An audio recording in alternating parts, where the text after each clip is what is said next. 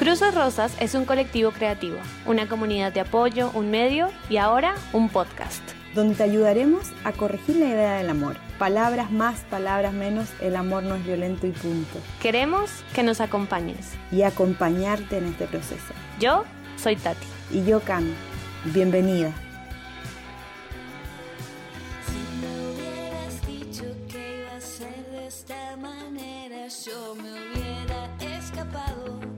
De tu sombra la primera vez que las cosas se pusieron algo raras. El que me conoce sabe que odio las segundas oportunidades. Cuando me dejaste plantada. Hola, estamos súper contentas un día más de poder encontrarnos en el podcast de Cruces Rosas. Hola Tati, ¿cómo estás? Hola Cami, súper contenta de empezar otro episodio más de este podcast. Hoy queremos hablar de algo que es fundamental, es básico, es un concepto tremendamente poderoso en el aprendizaje y en la sanidad de todo lo que respecta a la violencia de género en relaciones de pareja. Hoy vamos a hablar de la violencia psicológica o invisible, porque es esta violencia que hiere, que daña, que desarma por completo y que a veces eh, las cicatrices toman muchísimo más tiempo de borrarse que, que cuando hablamos de un golpe. Sobre todo en culturas como las nuestras, donde el machismo está tan que se vuelve muy complicado ver qué cosas son culturales, tradicionales, qué cosas son normales, entre comillas, cuáles de todas esas cosas son una violencia que desconocemos. Y para dar un poquito más de contexto, vamos a dar como la definición que da la Organización de las Naciones Unidas y es que define la violencia contra la mujer como todo acto de violencia de género que resulta o puede tener como resultado un daño físico, sexual o psicológico para la mujer. Y en este caso que vamos a hablar de violencia psicológica, la violencia psicológica es un abuso psíquico que ocurre entre dos personas que han decidido armar algo y estos comportamientos se enfatizan con el tiempo y producen daños muy muy fuertes porque este tipo de violencia como que anula completamente todo. Justo es lo que pasa, que, que la violencia psicológica te drena, eh, te debilita, entonces en el momento de pedir ayuda es tan difícil pararse de un lugar donde estás en un hoyo profundo. Y dicen, no sé si han leído el libro, las mujeres que luchan se encuentran, así que hoy vamos a presentar un lindo encuentro de la vida porque nuestra invitada la conocí en, cuando me aventuré a estudiar en Buenos Aires publicidad. Fui un par de meses compañera de ella y sabes que es impresionante cómo de repente te cruzas con gente que no sabes el impacto que va a tener y que es heavy, como no estar, no haber tenido la capacidad de ver hacia el futuro y saber que está compartiendo sala con alguien tan, tan, tan admirable.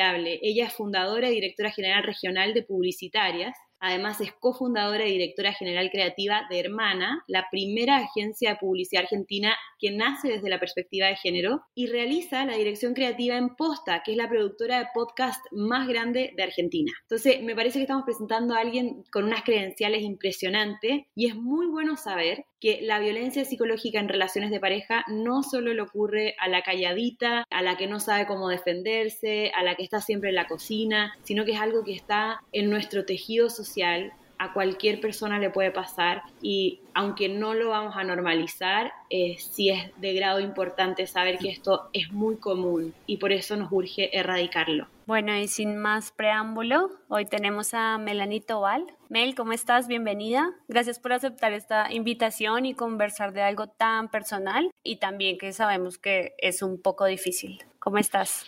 Hola, Tati Cam. Muy bien, muy contenta de estar acá y al mismo tiempo nerviosa. O sea, yo doy, doy charlas frente a cientos de personas. Todas las semanas estoy dando charlas y talleres y haciendo entrevistas y es la primera vez que estoy tan nerviosa para, para una entrevista, así que quiero contarles eso porque también hace un poco a, a verlo de una manera más cercana, ¿no? O sea, ustedes lo decían en la introducción, le puede pasar a cualquier persona y, y, yo pensaba que no me iba a pasar y me sucedió. Así que, bueno, es la primera vez que voy a hablar de esto en público. Así que bueno, no, blanquear eso, ¿no? Blanquear la humanidad y que a todas nos, nos, pasan cosas así. Tati ya definió muy bien lo que es la violencia psicológica porque a veces pensamos que es solo un golpe, pero una cosa es lo que ocurre en el papel y en la definición y otra cosa es cómo se vive desde adentro de una relación de pareja, porque en el fondo tú a esa persona la quieres o puedes amarla y está siendo violentada desde la misma experiencia del, vamos a llamarlo, amor. Entonces queremos poder hablar de qué es de cómo comienza, dejar en claro que siempre escala y que cuáles son las marcas que deja, cómo se sale de ahí, cuál es el proceso incluso posterior de tratarlo. Este tipo de violencia se ejerce para dominar, para controlar y para atacar a la otra persona y es en el fondo una pateadura constante pero en el piso del corazón, de la mente, de la psiquis, porque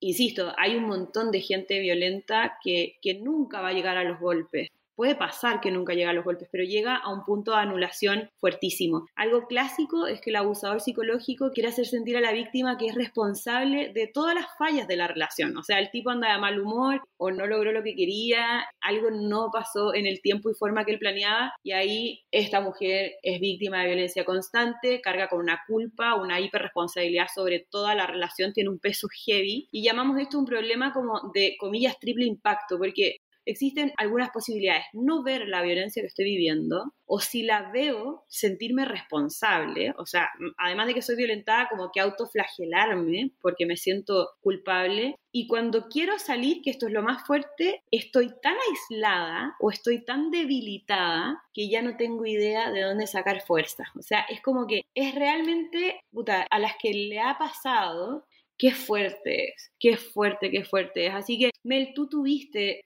una relación violenta con la que podemos como ejemplificar, pero obviamente hay muchas relaciones que muestran grados de violencia. Para ti, esta historia fue un parteaguas un poco en tu vida, sí o no? ¿Y cómo podrías contarnos estos actos principales, o sea, la introducción, el desarrollo y el fin de esta película para poder armar un marco y poder conocer tu historia a profundidad?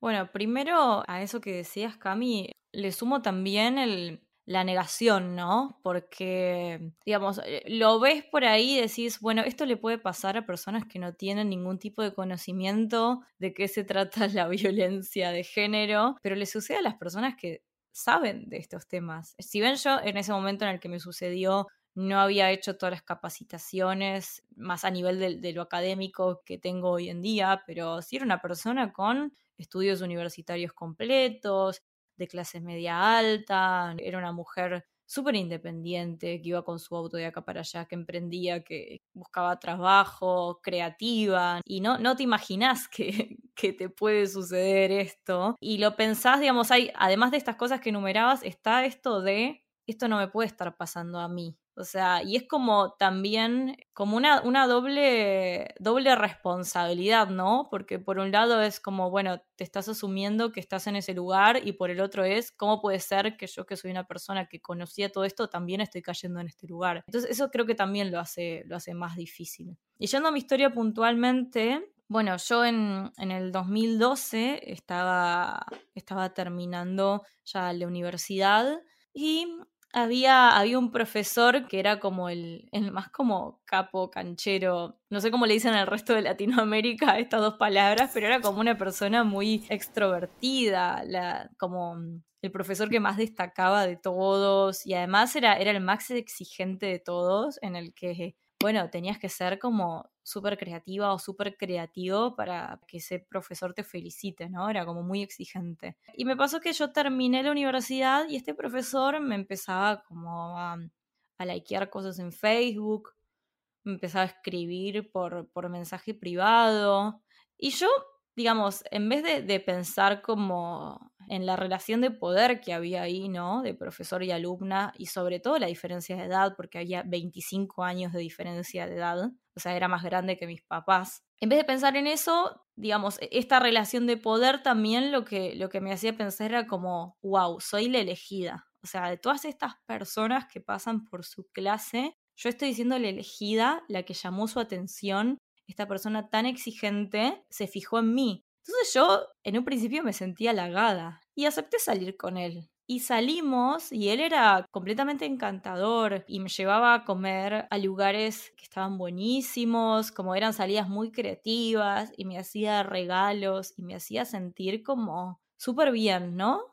Y la relación como que empezó así, también en secreto, porque yo era, yo era alumna, él era profesor. Entonces era como toda esta aventura de, bueno, en secreto, ir haciendo esto, ¿no? De, de la fantasía y, y, agarrábamos el auto y nos íbamos un fin de semana, recorríamos 500 kilómetros y nadie lo sabía. Y era como toda esta aventura, ¿no? Y empezó así, como, como una aventura. Y también vos mencionabas las novelas y los contenidos con los que crecimos. Tenía mucho de de esta aventura de película, ¿no? Que conoces a alguien y te volvés loca y es como un flechazo a, primera vista y es todo fuego y nos escapamos y nos vamos lejos en el road trip con música fuerte y cantamos y nos reímos y bailamos y frenamos en un lugarcito en el medio de la nada y nos besamos.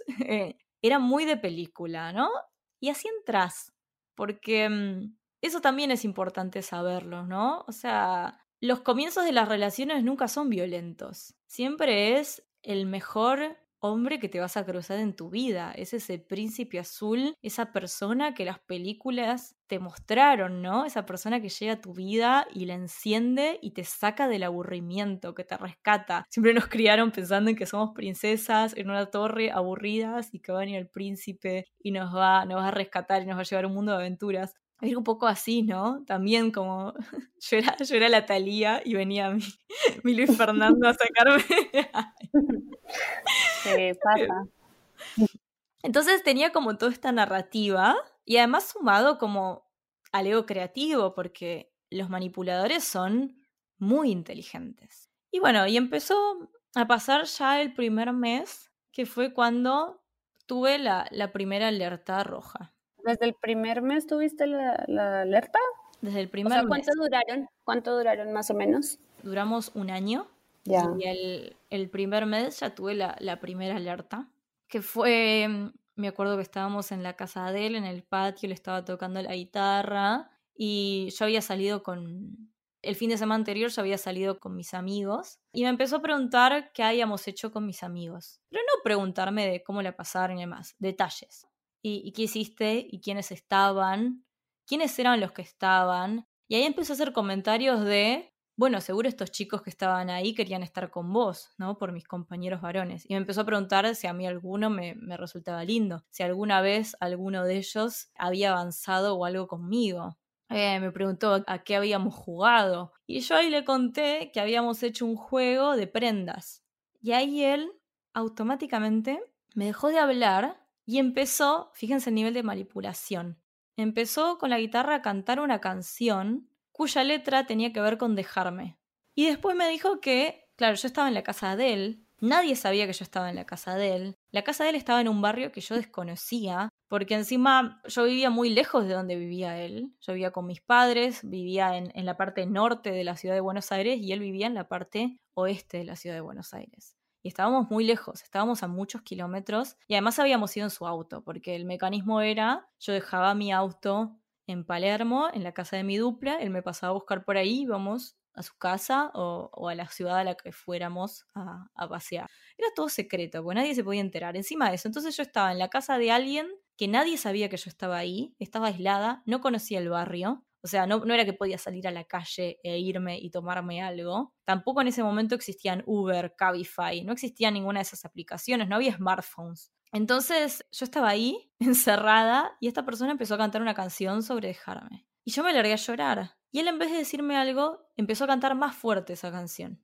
Me empecé a sentir incómoda. Yo no identifiqué en ese momento que me estaba sintiendo en peligro, pero sí me empecé a sentir muy mal. O sea, empecé a sentir, me empezó a doler la panza, y me dolía la boca del estómago y empecé a sentir un montón de angustia y tenía ganas de, no estar ahí. Yo no quería estar ahí. No quería estar en esa situación. Y al otro día, normalmente dormíamos juntos, tipo cucharita, y él en ese contexto se fue a la otra punta de la cama, como que no se me acercaba. Y yo, nada, me quedé como ahí hecho un bollito, esperando, esperando las horas, ¿no? Que pasaran. Al otro día, cuando me llega a mi casa, en el auto se da la discusión de bueno, ¿qué hiciste? O sea, de tus compañeros, como que empezó el reproche más fuerte. Y yo le empecé a pedir perdón, le dije que no me daba cuenta de que eso había sido un problema. Esta cosa de lo que había mencionado ustedes, que la culpa es tuya, ¿no? La culpa era mía por haber estado en ese lugar donde había compañeros que seguramente querían estar conmigo y que estaban atraídos por mí. Y yo le empecé a pedir perdón, que no le tendría que haber contado eso, que perdón, que no me había dado cuenta, y él me empezó a decir que yo esas cosas las hacía porque era pendeja. Porque claro, él tenía 25 años más que yo, entonces me empezó a decir que en las relaciones adultas esas cosas no se contaban. Y ahí empezó esta dinámica de en las relaciones adultas. Después, bueno, no quería ponerse preservativo, esas cosas que, que una en ese momento es como que yo hasta el día de hoy no entiendo cómo no pude decir que no, pero no puedes decir que no, porque la manipulación te lleva a que vos no digas que no, porque decir que no tiene también consecuencias, ¿no? Se viene el reproche, se viene la pelea, se viene la discusión. Bueno. O sea, algo que tú estás contando, perdona que te, interrumpa, pero algunas cosas generales como que se repiten. Esta escena de cuando, bueno, tú le, cuentas lo que le cuentas y él se aparta, existen muchísimos métodos de castigo. Entonces, el hombre que violenta psicológicamente, su aprecio, su atención, su cariño, siempre está condicionado por el comportamiento de la otra persona. Entonces, esa es una escena que podríamos clasificar como un castigo claro. O sea, no te abrazo, no te considero, porque te portaste mal, ¿verdad? Ese, es el trato y tiene que ver con la asimetría y la asimetría no tiene que ver con la edad necesariamente. O sea, en este caso era una diferencia amplia y podríamos dar nuestra opinión al respecto, pero no se trata de que no somos iguales porque yo tengo 20 y él tiene 30, ¿no? Más allá de lo que se teje moralmente en las diferencias de edades. Pero algo que es muy fundamental, por si alguien está escuchando y dice, bueno, ¿cómo identifico en el fondo? Es que un abusador o un violento psicológicamente anula lo que tú sientes. Y mira lo que hizo este personaje, el que tú nos cuentas, que es al decirte, te portas como una pendeja, que en Sudamérica es niña, ¿ok? Como inmaduramente, está invalidando todo lo que tú puedas sentir. O sea, todo lo que tú sientes, todo lo que tú piensas, todo lo que tú propones, ya hubo un convencimiento de que tú sientes eso, pero esa no es la realidad. Eso no es lo que tiene valor, eso no es lo que una mujer tiene que sentir, ni cómo se tiene que comportar. Entonces, situación preservativo, tal vez ocurre eso de, puta, yo no quiero acostarme sin preservativo, pero capaz que si yo pongo mi punto sobre la mesa, venga este catedrático una vez más a decirme, sí, es que tú eres una pendeja, tú eres una inmadura, tú no sabes cómo son las relaciones de adulto, eso es para cuando tú estás en una disco y, y te acuestas con alguien, pero las relaciones adultas, entonces todo el tiempo él fue reforzando que tú no podías opinar, porque en el fondo, ¿qué sabes tú de la vida? ¿Verdad? Sí, es el, digamos, es también de manual, porque cuando vos lees las definiciones de, de violencia psicológica, ¿no? Una de las, de las cosas que te parecen de, las primeras señales es el menosprecio y la infravaloración. Y él, al decirme que yo era una pendeja, me está infantilizando y me está diciendo, vos no sabés nada. O sea, vos no, no, tenés clara la vida. Yo sí tengo claro cómo es la vida y vos no entendés, vos sos una tontita todavía. Entonces tiene que ver con eso, ¿no? Como que empieza el trabajo ahí de, bueno, o sea, lo, que vos decís e, es, como decías, no, no, tiene valor y es muy infantil lo que estás planteando, entonces no se puede poner sobre la mesa. Y otra de las cosas que ya se empezaban a, divisar era el tema de el control de las amistades, control de las relaciones, y ahí empezó también el control de las redes sociales. Empezó la pregunta de quién es esta persona que comenta todas tus publicaciones. ¿Quién es esta persona que te pone me gusta, no? Y yo, digamos, personas con las que tal vez aceptaba, esto era en época donde todavía ni siquiera había Instagram, entonces eh, yo aceptaba de, amigos a, gente de la industria de la publicidad. Y de golpe, no sé, me comentaban algo, me hacían algún chiste, me, me likeaban algo, y él se ponía terriblemente celoso. Y yo lo que hacía era, estas personas las eliminaba y las bloqueaba. Y tal vez esa otra persona no había hecho nada extraño, ¿viste? Era como una persona que simplemente comentaba y demás. Y a todo esto nosotros ni siquiera éramos pareja, porque, punto importante, esta persona, este hombre, estaba en pareja. O sea, encima de eso, tenía una relación a distancia, pero estaba en pareja. Entonces yo no tenía ningún tipo de, de derecho ni de, de ser visible pero al mismo tiempo era su propiedad. Y bueno, como empezó con esto, ¿no? Con el control de las amistades y demás, una de las cosas que, que me parece que suceden es hay un momento en el que tenés la oportunidad de irte a tiempo, relativamente a tiempo. Y generalmente no lo detectamos y seguimos ahí. Y ese momento de, este es el momento en el que podés irte a tiempo, me sucedió una vez que un grupo de, de, gente que trabajaba en publicidad me había invitado a una fiesta, pero como yo había quedado el fin de semana en verme con él, A todo esto imagínense, ¿no? Una chica de 22 que quería salir, que quería bailar, que quería... Claro, que quería hacer cosas divertidas de, esa edad, ¿no? Salí con esta persona que él me decía, no, lo de adultos es nos juntamos a cenar, tomamos un vino, nos quedamos acá. Entonces, claro, yo había ido a la casa de él y estaba haciendo como estas cosas de, de mujer adulta, ¿no? Que nos quedamos en la casa de él y tomábamos un vino. Y mis amigos, los que estaban de fiesta, me mandaban mensajes y me decían, ¿por qué no estás acá? ¿Qué haces? Mirá, y me mandaban fotos en el Blackberry. Em, me mandaban fotos y demás. Y me pasó que una noche estábamos durmiendo y a las 3 de la mañana me llaman mis amigos borrachos. Y mis amigos me llaman como, hey, mira lo que te estás perdiendo, ¿cómo puede ser que no hayas venido? Y esta persona, él, se puso terriblemente violento. Me empezó a gritar, empezó a gritar muy fuerte y me empezó a decir que cómo podía ser que estando con él alguien me llame a las 3 de la mañana. Que eso no se hacía de nuevo, ¿no? Estas cosas de, esto es algo que no se hace, esto es algo que una mujer no hace. ¿Qué tipo de mujer sos que te llaman a las 3 de la mañana otra persona cuando estás en la cama con un hombre? Como me empezó a decir eso, me gritó un montón, yo me largué a llorar y me dejó llorando en la cama y se fue a dormir en el sillón. Esa fue la segunda vez, ¿no? Que se aplicó como este castigo de, la distancia y que ya había pasado como a, a, gritos. Y no solo era gritos, porque sino también era gritos y gesticulación, ¿no? Mover las manos de manera muy agresiva, moverse, gritar. Y mi reacción ante esto, también de nuevo, ¿no? Estaba sola, estaba ahí, nadie sabía que yo estaba ahí, fue contraerme, ¿no? Achicarme. O sea, porque van trabajando en que vos te vayas volviendo cada vez más pequeña, o sea, es como que te vas sintiendo cada vez más diminuta. En ese momento también como sentía como, ¿qué hice? ¿Por qué hice esto? No puedo creer Tendría que haber apagado el celular. ¿Cómo puede ser que haya permitido que me llamen esta hora? Y en realidad era una chica de 22 años, que era como lo más normal que te llamen tus amigos borrachos a la, madrugada, ¿viste? Como, y hasta el día de hoy, digamos, yo hoy estoy casada, tengo 30 años, y si me llaman amigos a las 3 de la mañana, mi marido jamás me va a decir algo así.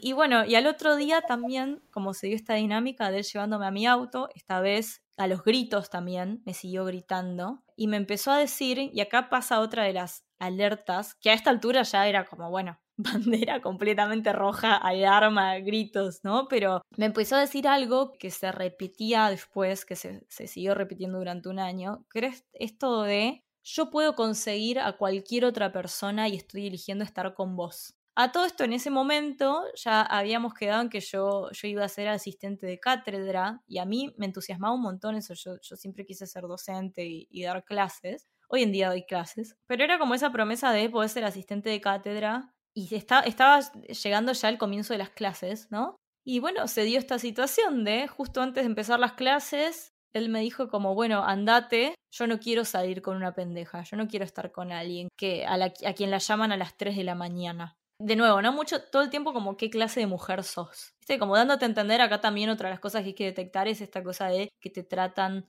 de zorra, de puta, como que te llevan hacia el lado de, ¿no? La mujer tiene que ser una santa que es completamente devota a su hombre, que se queda en la casa, que no puede divertirse, que no puede ser deseante, que no puede ser deseada tampoco. Y bueno, em, empezó como esto. Y ahí yo creo que ese fue el momento en el que yo podría haber escapado a tiempo de ese lugar. Pero claro, como me hizo esta manipulación, que también ellos son muy conscientes, porque él, después sabía que ese silencio era completamente estratégico, después de haberme dicho esto, porque después de haberme dicho eso, hizo un silencio de un día, dos días, que era, se acercaba a la clase, y yo el día de la clase me presenté, y estuve, y di clases, y nos fuimos a tomar un café, y yo ahí le pedí perdón, y le dije que eso no iba a volver a pasar, pero ese silencio también fue estratégico, ¿no? Porque fue esa cosa de vos a mí me podés perder. Yo soy una persona que vale un montón y que puede estar con cualquier mujer, pero como vos hiciste las cosas mal, me estás perdiendo. Y ahí nos tocan una fibra también, la del amor romántico, ¿no? De, de nosotras tenemos que hacer todo lo posible para no perder a ese hombre que nos está eligiendo. ¿Qué pasa con esas cosas, esa violencia psicológica de eh, nadie te va a elegir, eres desechable, tú eres una tonta, si yo me voy, eres tú la que comete el error, o sea, todo lo que nos has venido relatando ¿Tú podrías decir que eso, esos pensamientos, esas frases, te violentan durante el periodo de la relación o sigue habiendo un pensamiento ahí como que hace eco y que por mucho tiempo te violentó? ¿Cómo viviste eso? Por muchísimo tiempo. O sea, esta lógica de pensar que lo que yo haga va a tener consecuencias en que la otra persona se vaya o no. Y ni siquiera lo que yo haga, digamos, mi deseo o mis amistades.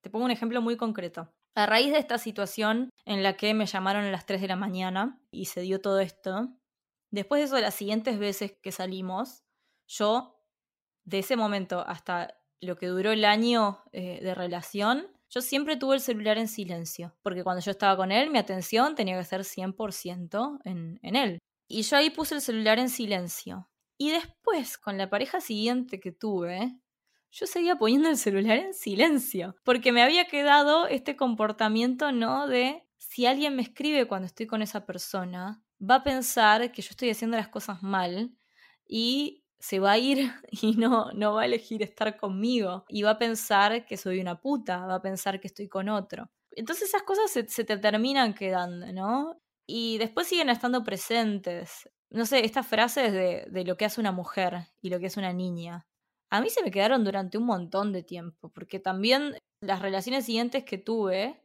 en esas también hubo mucha diferencia de edad. Entonces también se me quedó esta cosa de, bueno, ¿qué es de niña y qué es de mujer? ¿Qué debería estar haciendo una mujer? Y volviendo a este tema de, de qué es una mujer y demás, una persona que tiene 25 años más que vos sabe muy bien qué es lo que está haciendo, ¿no? Porque no hay forma de que esa persona no, no haya sido consciente de lo que estaba generando. Y por ejemplo, no sé, eh, salíamos, íbamos a un lugar y acá también cómo, se van entrelazando las violencias, ¿no? Y me decía que vaya con un vestidito corto y sin bombacha, porque eso era lo que hacía una mujer.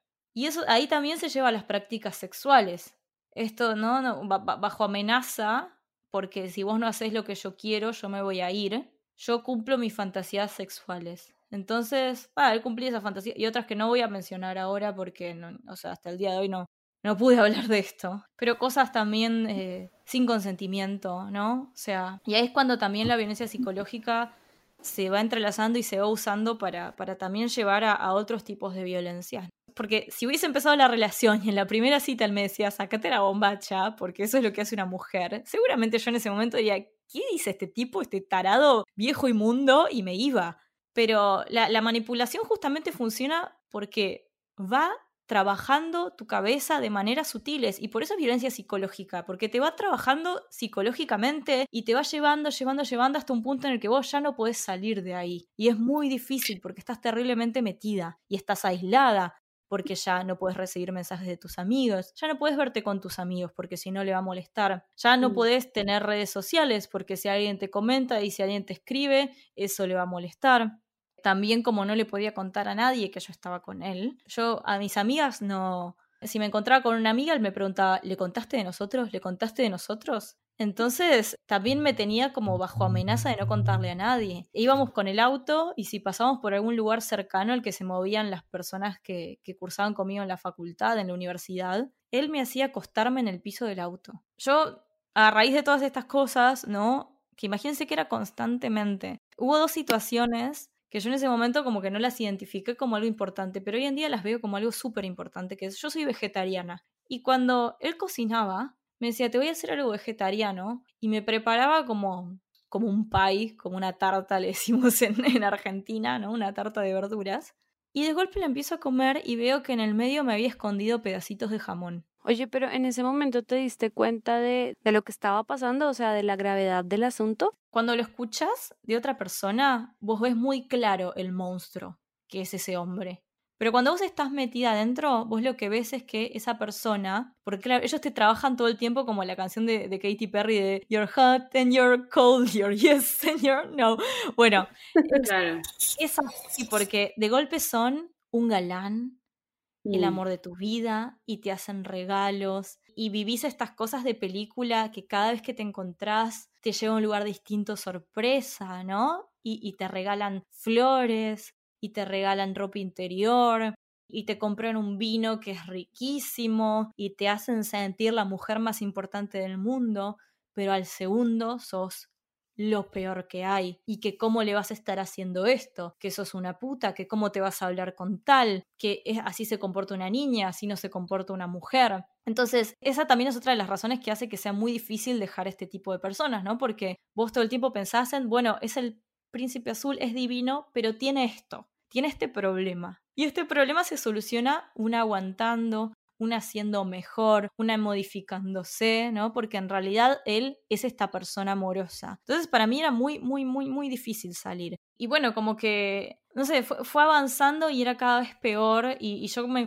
me, encontraba con él y sentía miedo, pero por otro lado como que el miedo era parte de el aguantar porque después estaba la recompensa de estar con una persona que era el amor de mi vida, porque en ese momento, claro, vos conoces a, este príncipe azul que es el amor de tu vida. Y ese miedo empezó a hacer que toda esa violencia, que como ustedes bien dijeron era invisible, empiece a ser visible. Porque yo con él no llegué al punto de, entrar a la violencia física. Yo estoy segura de que hubiese sucedido, sí, si seguía más tiempo con él. Estoy completamente segura. Pero um, sí empezó a suceder que la violencia psicológica empezó a tener consecuencias físicas. Entonces a mí se me cerraba el apetito, empecé a bajar de peso, yo era una persona de 22 años que pesaba 38 kilos, a ese nivel de bajar de peso. Y en un momento me enfermé. ¿Y él qué hizo?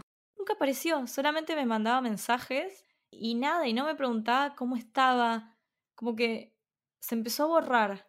Y yo le escribí, yo estaba en esta situación, ¿no? Pasando por un montón de procedimientos que además la principal sospecha era la de tuberculosis. Yo estaba vacunada y todo, pero así todo con la baja defensa me había agarrado tuberculosis. Y la principal causa de tuberculosis en personas que están vacunadas es el HIV. Y yo con él no usaba preservativo. Entonces, tenía que hacer la, pesadilla ya, ya, ahí se, se, multiplica, o sea, ahí cuando uno está en riesgo o de embarazo o de VIH, con un violento ya es como combo breaker, no hay dónde. Qué fuerte. Terrible. horror. Y claro, yo tenía que hacerme los exámenes con mis padres, ¿y cómo le decía a mis padres esto? Nunca se los conté. Nunca se los conté. El análisis dio negativo, por suerte, pero claro, yo igual la biopsia dio que sí, efectivamente, tenía tuberculosis. No sabemos cómo me la contagié, creo que en, ese momento por mi barrio había un brote de tuberculosis, pero la gente que estaba vacunada no se contagiaba. Pero como yo estaba con las defensas tan bajas y estaba deprimida y estaba con ansiedad todo el tiempo, imagínense que yo era una persona que no comía y pasaba los sábados y domingos llorando todos los días y, entre semana a veces también y todo el tiempo con miedo y todo el tiempo bajo amenaza, porque cuando estás en una relación violenta, estás todo el tiempo bajo amenaza, porque todo el tiempo puede aparecer un problema distinto, todo el tiempo puedes estar haciendo absolutamente nada y te llaman por algo que vos ni siquiera habías considerado que era un problema, pero lo es. Y es el peor problema del mundo. Y es lo peor que podrías haber hecho y te gritan y te anulan y te castigan. Entonces es, eso, es vivir bajo amenaza las 24 horas, los 7 días de la semana. Y bueno, finalmente terminé enferma por esto y ahí fue cuando empezó a tener consecuencias físicas. Cuando empezó a tener consecuencias físicas, ahí empecé a replantearme en qué es esto que está pasando, por qué llega a este extremo y además también me empezó a hacer ruido que esta persona se borre cuando yo estaba enferma. Cuando finalmente cuando me, me, me, medicaron, que yo en ese momento tomaba nueve pastillas por día, empecé a estar en tratamiento, porque el tratamiento de tuberculosis es el mismo si estás escupiendo sangre que si estás en una primera etapa, es exactamente el mismo, son la misma cantidad de pastillas, la misma cantidad de drogas. Cuando empecé a estar medicada y empecé a poder salir de mi casa y demás, ahí él volvió a aparecer. Para ese momento yo ya casi no hablaba con mis amigas, no hablaba con mis amigos. Mis amigos los que sabían de él lo odiaban, pero claro, no me podían decir nada porque yo me ofendía, porque él, él era como el...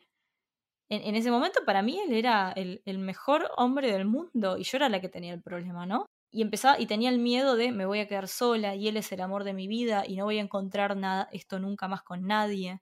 Y bueno, les comenté que él tenía una relación a distancia. Para mí el, el último momento fue cuando se acercaba mi cumpleaños y el, día de mi cumpleaños lo pasó con su pareja. Porque además había sido muy feo porque yo eran las 12, él me dijo, feliz cumpleaños, te amo. Y, y yo lo llamé.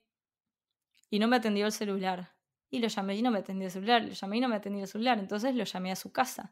Y cuando lo llamé a su casa, atendió y em, empezó a decir, hola, hola, hola, hola, no equivocado, me dijo y cortó. Y, y ahí fue cuando le dije que no lo quería ver más, no lo quería ver nunca más, lo bloqueé de todas partes y empezó la otra etapa, que es, eh, o sea, es como, una lo ve muy claro, son tal cual las frases que están en cualquier manual de violencia psicológica, que ahí entra la etapa del arrepentimiento, la de no lo voy a hacer más, yo no te valoré, perdón, dame otra oportunidad, por favor, quiero estar con vos, te juro que la voy a dejar y voy a estar con vos, no quiero ocultarte más, no quiero ocultar más nuestro amor, quiero que vivamos cosas hermosas juntos, quiero que vivamos juntos, como empezó a decir un montón de No, cosas es así, que yo lo, te amo. lo que es impresionante es que lo que tú cuentas, cualquier persona que haya vivido violencia se está identificando con los mismos patrones, porque uno es publicista y el otro es lo que quieras,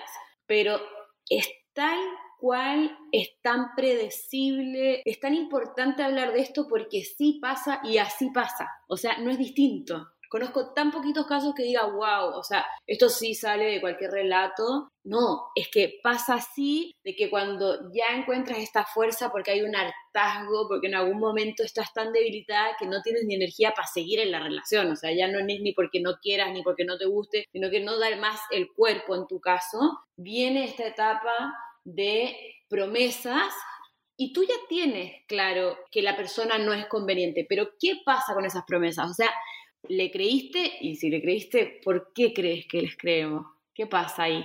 Bueno, ahí empezó, ¿no? La, la promesa, la promesa y la persecución también, porque te llaman y vos cortás y te vuelven a llamar y vos cortás y te vuelven a llamar y vos cortás y vas a algún lugar y detectan que vas a ese lugar y te dicen que están cerca, eh, Tal cual. que por qué no se juntan. Como era profesor, sabía qué días yo iba a la universidad. Mm. Entonces me preguntaba si, si podíamos hablar, que por favor, que me iba a esperar a tal hora en la puerta.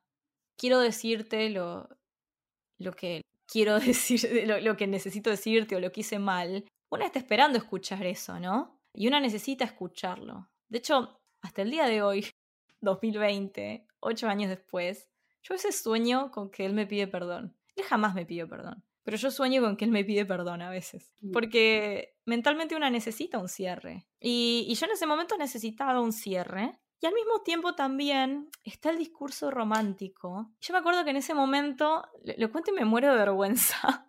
Pero yo había escrito un texto en el que decía que me encantaría que él llegue a la puerta de mi casa a pedirme perdón con el auto lleno de flores.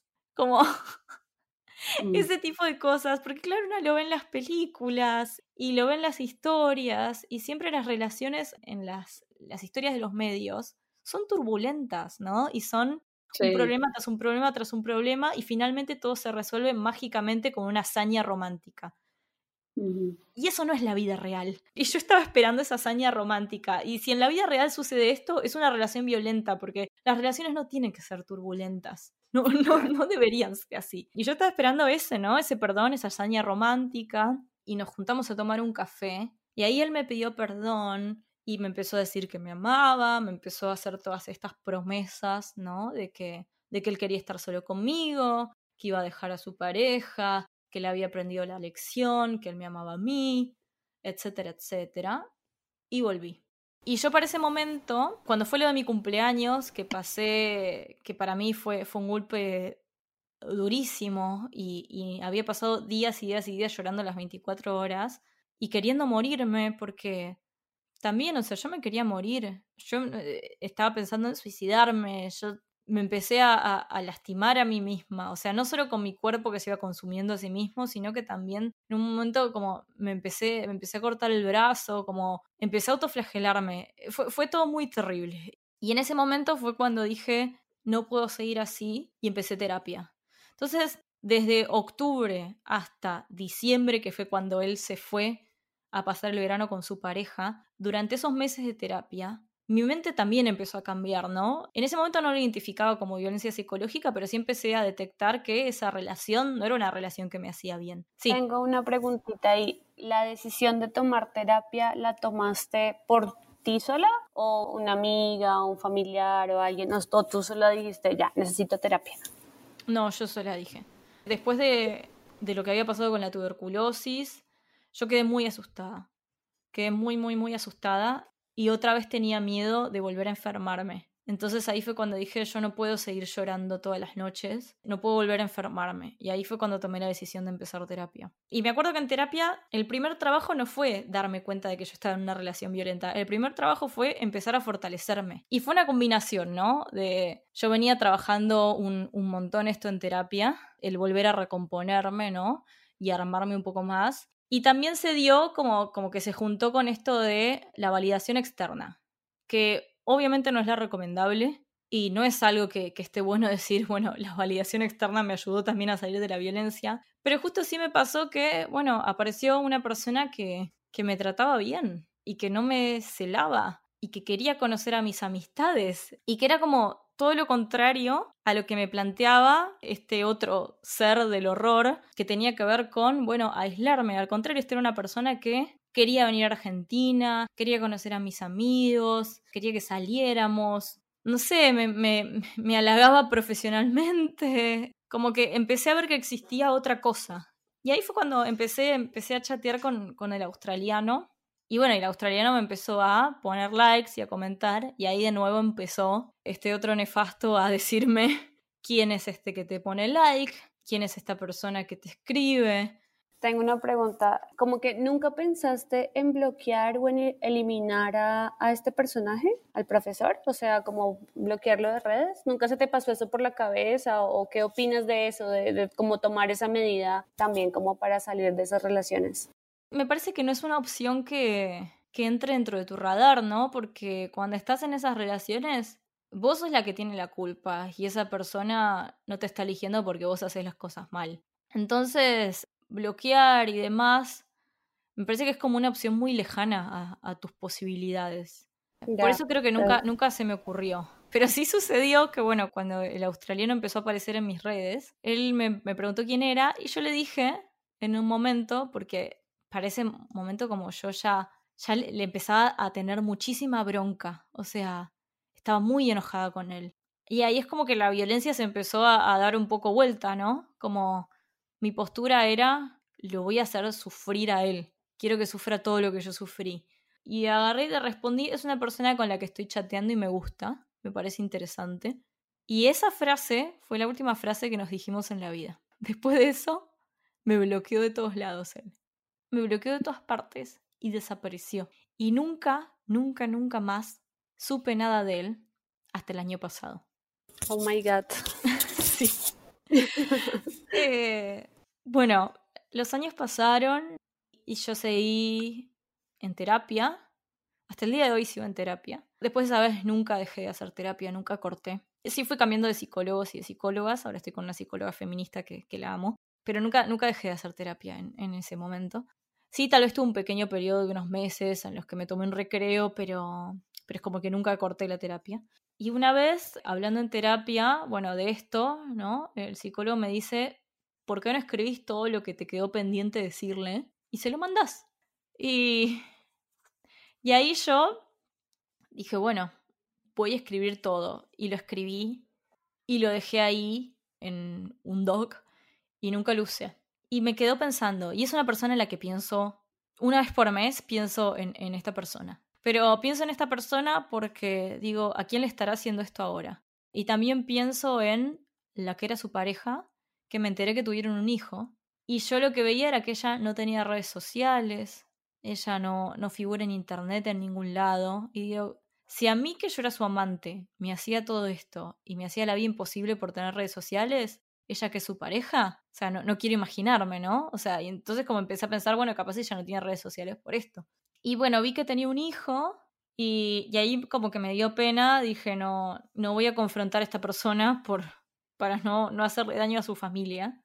Un día lo que vi fue que se puso de foto de perfil ni una menos. Y ahí estallé de bronca. Estallé de bronca. Sí. Yo en ese momento. Sí, yo en ese momento ya estaba al frente de publicitarias. O sea, ya tenía. ya empezaba a armar mi carrera en género.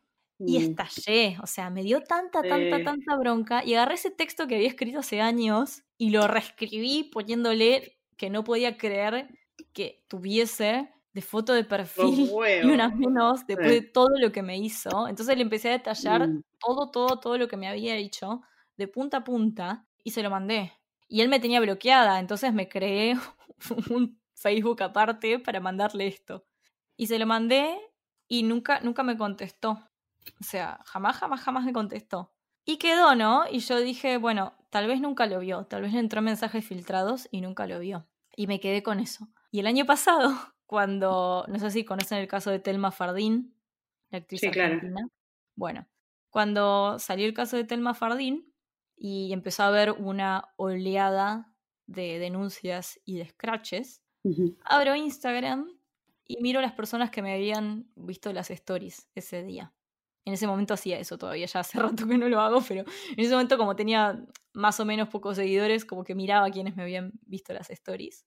Y lo veo a él, veo que me había visto las stories. El primer contacto en siete años fue ver mis stories en el momento en el que sucedió lo de Telma Fardín. Y ahí eso fue lo que a mí me hizo pensar, esta persona sabía lo que estaba haciendo. Y tenía miedo ahora. Y Muerto de tenía miedo. miedo. Claro. Sí, Y ahora sí. él era el que estaba muerto de miedo. Y yo Qué, agarré. qué buen desenlace. Sí. Y agarré y lo bloqueé. Porque no quería que vea mi vida. Y quería que se quede con ese miedo. Y quiero que siga con ese miedo toda la vida. Yo sé que no es una postura muy constructiva y muy vengativa, pero me gustaría que viva toda su vida con el miedo a que yo le pueda arruinar la vida tanto como la- me lo arruinó él a mí. Oye, espero que ¿cachai escuche que, este podcast. eh, Ojalá lo escuche. Ay, ojalá lo escuche. Vamos a hacer, vamos a ponerle pauta. Algo que tú comentaste y que tiene que ver con una recomendación psicológica del psicólogo de todos necesitamos cerrar los capítulos. Todas necesitamos ese cierre, hablabas de un cierre mental, este tipo te buscó, accediste a este, a este café de las promesas en octubre, ¿no? Pero es importante que la gran mayoría de los femicidios o feminicidios, que en México lo- se le llama feminicidio, ocurre en manos de exparejas en ese último encuentro. Entonces, dentro de las posibilidades, siempre como un consejo para que cada mujer tome libremente la opción que le, que le acomode, pero dentro de las posibilidades, siempre avisar, cuando uno ya tiene nociones de que la persona es violenta, avisar, evitar los encuentros, evitarlos. Para mí, una de las situaciones más traumáticas ocurrió, y no voy a hablar de eso eh, ahora porque sería puta, una historia, igual estaríamos hablando mucho rato, pero de los episodios más fuertes fue causado cuando yo decidí esta conversación que para él era tan necesaria y yo justifiqué que para mí también era muy necesaria, porque ya estamos en una toxicidad donde el deseo, el desamor, la desilusión, la expectativa, la inmadurez, eh, o sea, un montón de variables están ahí y empezamos a encontrarle sentido a yo necesito esto para cerrar. Y quien está en una relación tóxica siempre necesita de un episodio para cerrar. Siempre hay algo pendiente. Son historias que como no se gestaron de manera sana, son un cáncer, ¿ya? Entonces, ahí yo creo que puede ser una, una buena recomendación el evaluar el, cuál es la motivación de ese, de ese encuentro, porque sí es importante decir que son muy riesgosas. La persona que está manipulando y que va a venir con todo el arrepentimiento y que se va a poner de rodillas y que se va a quebrar en llanto, es una persona que ya viene frustrada, porque ya se siente perdiendo su control y su dominio. Y ahí es donde existen muchísimas posibilidades de violencia física. Entonces, quería hacer ese punto y un poquito preguntarte el qué pasa con lo que sentías, porque hoy día en retrospectiva mucho miedo sentiste, o sea, esto, lo que pasó en esa casa de él, a kilómetros de tu casa, de me quiero ir y no tengo cómo irme, o sea, es esa incomodidad que el cuerpo avisa y, y, tuviste siempre este cuerpo avisándote, a lo largo de toda la relación parece que, que tuviste un buen aliado que era tu cuerpo, pero tú hoy día miras para atrás y decís, me enamoré muchísimo, amé muchísimo, o qué pasó con esos sentimientos. Tú hoy día puedes decir, me enloquecí un poco o, o sí era amor. ¿Cómo cuentas tus historias desde, desde la narrativa como de lo que tú sentías románticamente por él? Una cosa antes respecto a los cierres, yo tampoco recomiendo volver a encontrarse, porque para mí la, la posibilidad de... O sea, todas esas puertas abren la posibilidad de volver a caer ahí y no, no lo recomendaría.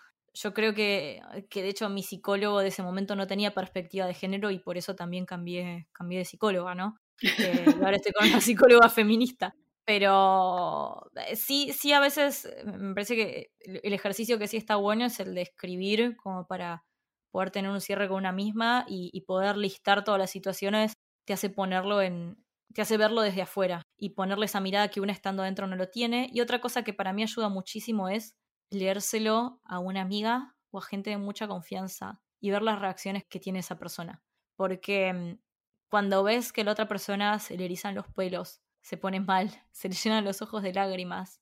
Ahí te das cuenta de lo terrible que fue. Porque cuando vos estás adentro no lo ves, pero cuando alguien lo mira de afuera y podés ver la reacción que tiene esa persona al escuchar tu historia, ahí decís, pucha, esto, esto sí fue, fue grande, esto sí fue violencia. Y respecto a, mm, a si, si hoy en retrospectiva creo que, que hubo amor, digamos, me parece que los sentimientos están, ¿no? Me parece que sí es, es amor lo que una siente y ese enamoramiento, pero me parece que ese amor también está muy adoctrinado por la idea del amor que nos tiene el, el patriarcado, ¿no? Que es una idea de flechazo, que es una idea de, de conflictos, y si no hay conflictos es algo aburrido, eso es, algo que tanto no vale la pena. Como que el amor tiene que ser algo sacrificado, que si es a escondidas es es una historia mucho más interesante.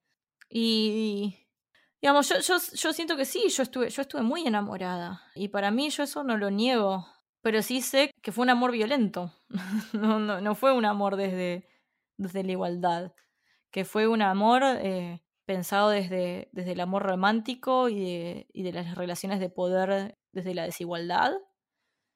Y, y hoy en día, y después de, un par de relaciones más, lo que entendí es que lo que todas necesitamos es un amor que se puede sentir así intenso, ¿no? Que, que, que esos, esos primeros momentos, ¿no? Y esos viajes en el auto y la música y cantar, pero es un amor desde la igualdad y es un amor desde el respeto y es un amor de desde él yo te estoy eligiendo y no no vos me estás eligiendo a mí y yo hago todo lo posible para seguir siendo esa elegida. Me parece que el amor suena frío decirlo así, pero es una negociación y es todo el tiempo plantear condiciones de lo que una persona quiere y lo que quiere la otra persona y lograr acuerdos ahí. Y en las relaciones de poder no hay acuerdos porque uno está todo el tiempo queriendo agradar, queriendo gustar, haciendo todo lo posible para que la otra persona se sienta cómoda y, siguiendo las reglas que te plantea la otra persona. Y las reglas se ponen en conjunto en el amor. Y hoy en día con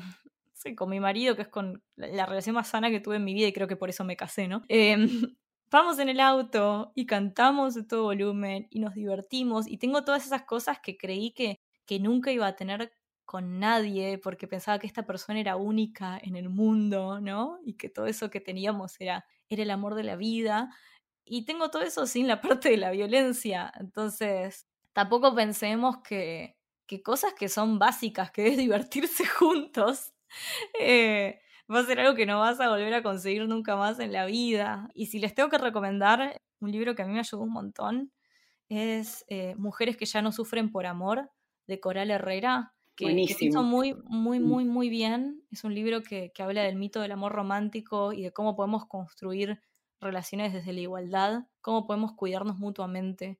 Y ese me enseñó un montón y me ayudó un montón a entender un montón de cosas. Y también otra cosa que hice fue me armé un método que se llama la lista, que las que me siguen en Instagram lo saben, están mis stories destacadas, que fue, yo me di cuenta de que lo que me hacía caer en relaciones de desigualdad era siempre estar pensando, estar adaptándome a esto de ser yo la elegida de la otra persona y no yo elegir. Me di cuenta que yo no estaba eligiendo, siempre estaba siendo elegida. Entonces, para asegurarme de, que yo estoy eligiendo, me armé una lista de de características que, que tiene que tener sí o sí la persona con la, que, con la que yo elija estar.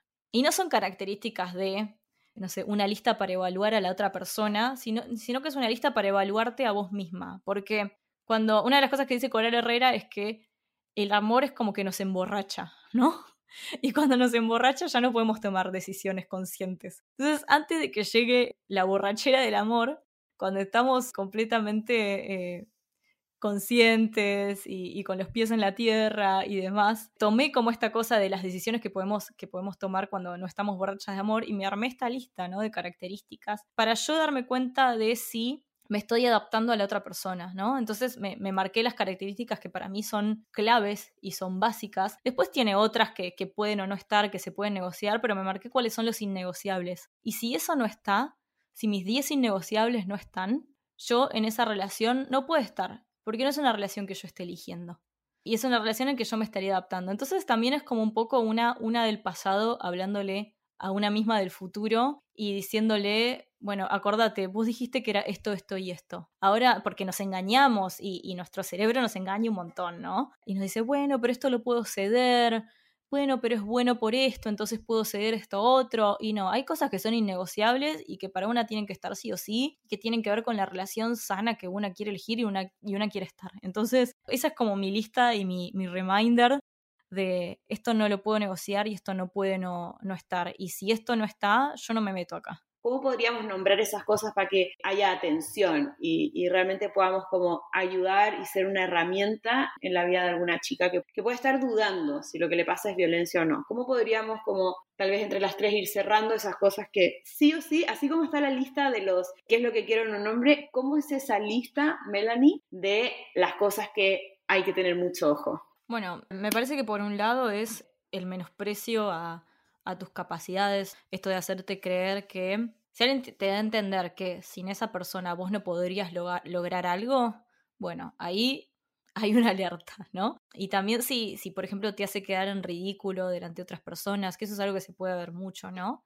Eh, si, si, te ponen ridículo frente a tus amigos, frente a otras personas, ahí también hay algo a lo que prestarle atención. Por otro lado, el control de las amistades, de las relaciones, de las redes sociales, si opina de tus amigas, si siempre te critica a tu círculo y de a poquito va, va haciendo que, que, te quieras aislar de ese círculo y que no puedas estar con ese círculo si estás con él, eso también es otra señal. Bueno, los celos constantes, por supuesto, eso también es algo a lo que prestarle atención. Bueno, ya por ahí pasando a cosas como un poco más evidentes, pero si hay insultos y si hay amenazas y si te grita, bueno, ahí ya súper, alerta, alerta rosa, alerta roja, ¿no? Después otra cosa también es que a mí con esta persona no me sucedió, pero sí sé que, pasa un montón, que es el tema de la autonomía económica. O sea, si están conviviendo y controla tus gastos, opina sobre tus gastos, bueno, ahí también ten en cuenta que puedes estar viviendo violencia, violencia psicológica y violencia económica puntualmente en, en, ese caso. Después también un tema con la sexualidad. O sea, si, si te insisten todo el tiempo para tener sexo, si te hacen comentarios sobre tu cuerpo, si te manipulan para que cedas ante alguna situación, bueno, ahí también, también pensalo, si no respetan tu no, si no respetan que, que tengas ganas, hay, hay muchas veces que te dicen que un hombre tiene necesidades, nosotras también tenemos necesidades, todo el mundo tiene necesidades, pero si la otra persona no quiere y no tiene ganas, no tienes por qué aceptar. Y, también, bueno, puntualmente a mí me pasaba esto, ¿no? De, esta manipulación de decirte, para que él cumple sus fantasías, decirme que eso era ser mujer hoy en día soy una mujer adulta y sé que eso no es ser mujer. Entonces tampoco creamos todas esas cosas que, nos van diciendo para conseguir cosas. Y después, por otro lado, también esta cosa de el arrepentimiento constante y, y el decirte que van a cambiar. Siempre te prometen que van a cambiar, que van a cambiar, que, que van a cambiar y no cambian. Porque también es parte de la dinámica. O sea, en un momento ser el amor de tu vida y ser el mejor hombre del mundo, la mejor persona del mundo, súper romántico y todo, y después vuelve a ser el violento de siempre. Y cada vez es peor, cada vez es más fuerte, cada vez es más violencia.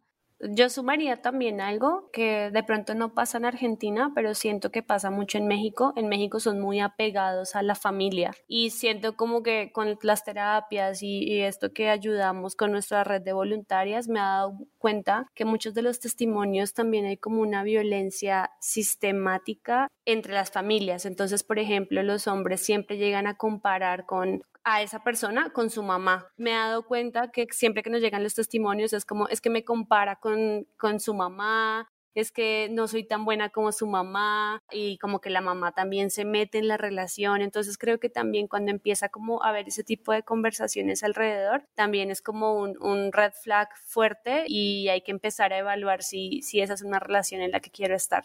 Y una de las cosas más violentas es querer que el otro sea una persona distinta a quien él o ella son. Entonces, puede ser la comparación de la mamá, el clásico cliché de que la mamá cocina mejor, la mamá limpia mejor, todo lo que hace la mamá es mejor, pero también la compañera de trabajo que es más puntual, ordenada, la modelo que es más, eh, no sé, saludable, flaca, la comparación, venga de donde venga, es algo que tenemos que tener mucho cuidado porque no permitir el que, el que nuestra exigencia sea ser una persona distinta a la que somos. Creo que ahí es donde eso es violento, desde, donde se mire con la figura que te estén comparando.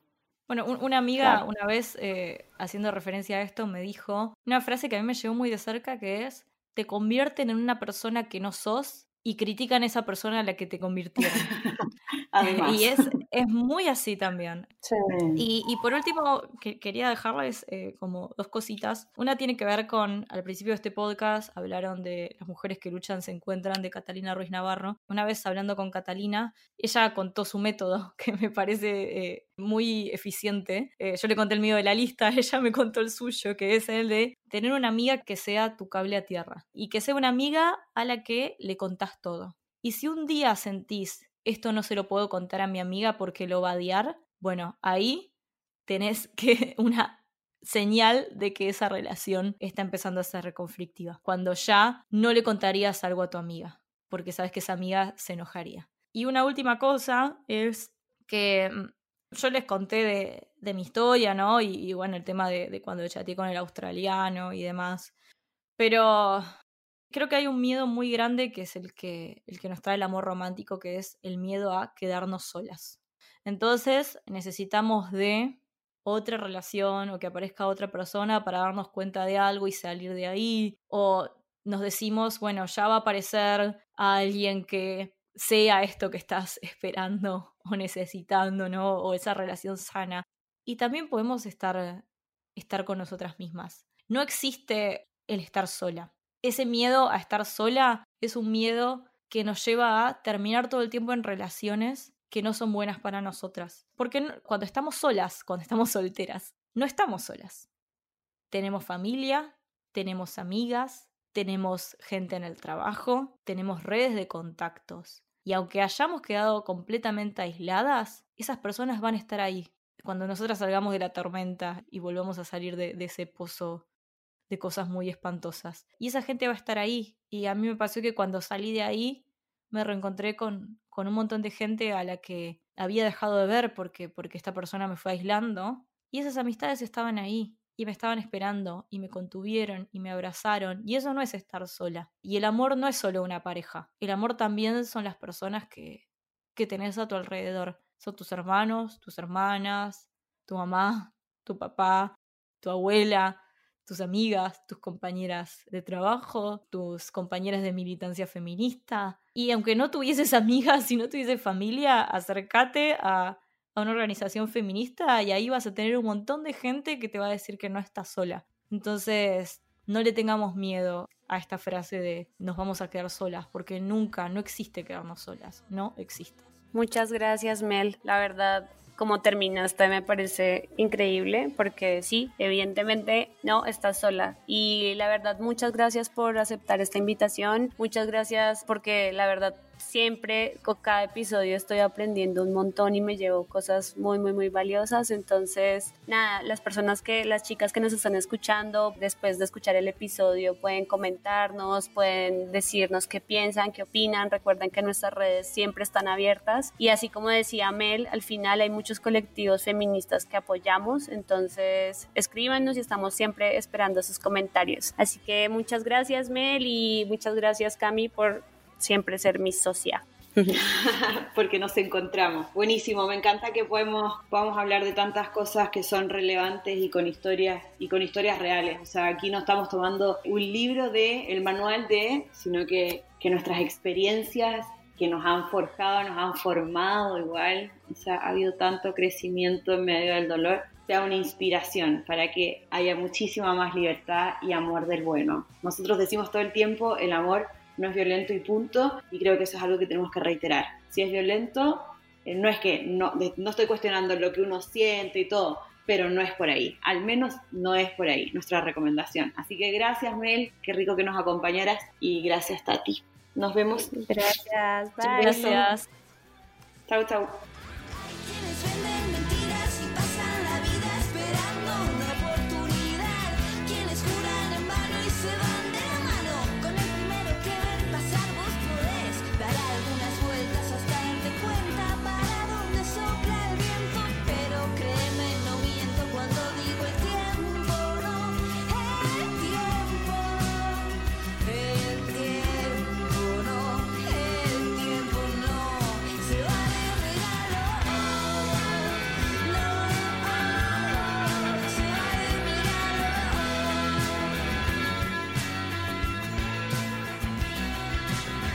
Este capítulo te abrió los ojos y necesitas ayuda, escríbenos.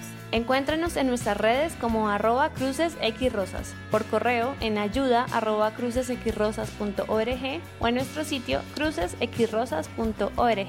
Un abrazo, nos escuchamos en el próximo episodio.